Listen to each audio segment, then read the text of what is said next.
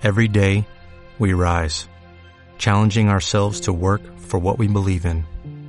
At U.S. Border Patrol, protecting our borders is more than a job, it's a calling.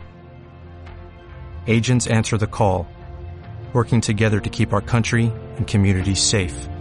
If you are ready for a new mission, join U.S. Border Patrol and go beyond. Learn more at cbp.gov/careers.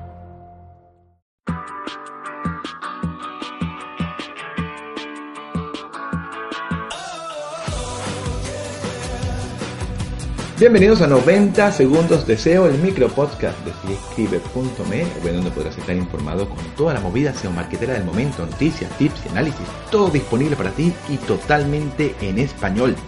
En el episodio de hoy vamos a estar comentando sobre la herramienta Disabode, esto en relación a unas declaraciones que ha hecho Gary Hills en el podcast de Las Vegas, donde le preguntaron si ellos conocían, es decir, si Google conocía la frecuencia con la cual los webmasters hacen uso de la herramienta Disabode.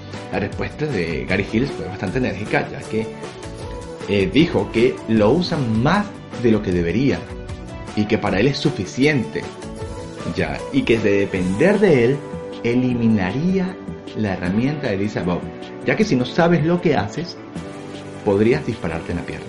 Esas fueron las declaraciones de Gary Hills. Esto tiene sentido porque antes de esta, antes de esta respuesta, él había dicho que los enlaces que se muestran en Google Search Console son los enlaces que deberían interesarles a los webmasters y que son los necesarios para una auditoría de enlaces. Que los que están allí son los que han pasado el filtro de Penguin y el filtro de Google, evidentemente.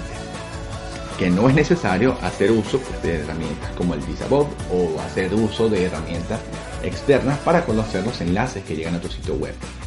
Este, esta también, pues, si consideramos las declaraciones de John Mueller por allá por abril, donde decía que solamente recomendaba el Disabot cuando se realizaban acciones antinaturales, es decir, se metían enlaces a casco porro, vamos a utilizar una expresión española, y se saturaba la web de enlaces.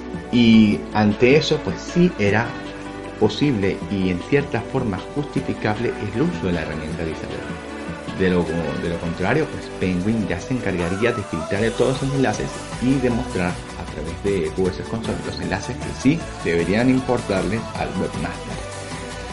Y bien, hasta aquí el episodio de hoy.